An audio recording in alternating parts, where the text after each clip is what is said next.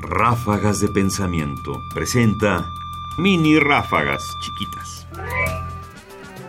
Historia de lo pequeño. Hoy discutimos a menudo en términos de narrativa. Las grandes narrativas, las pequeñas narrativas de eventos cotidianos, de situaciones específicas. Escuchemos lo que el filósofo norteamericano Mark Taylor tiene que decir al respecto. Cuando el microanálisis no produce nada más que micronarrativas, a uno le resulta imposible saber dónde se encuentra porque no sabe de dónde procede. Mark C. Taylor.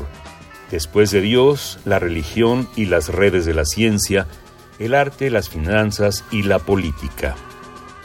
Y en efecto, a menudo, la construcción de tantas narrativas, de micronarrativas sobre pequeños acontecimientos, terminan por resultar piezas de un rompecabezas suelto, y por eso hay ciertas historias que no acaban nunca por encajar. Más información en la página ernestopriani.com. Busca el podcast en www.radiopodcast.unam.mx diagonal podcast. Comentarios Ernesto Priani Saizó.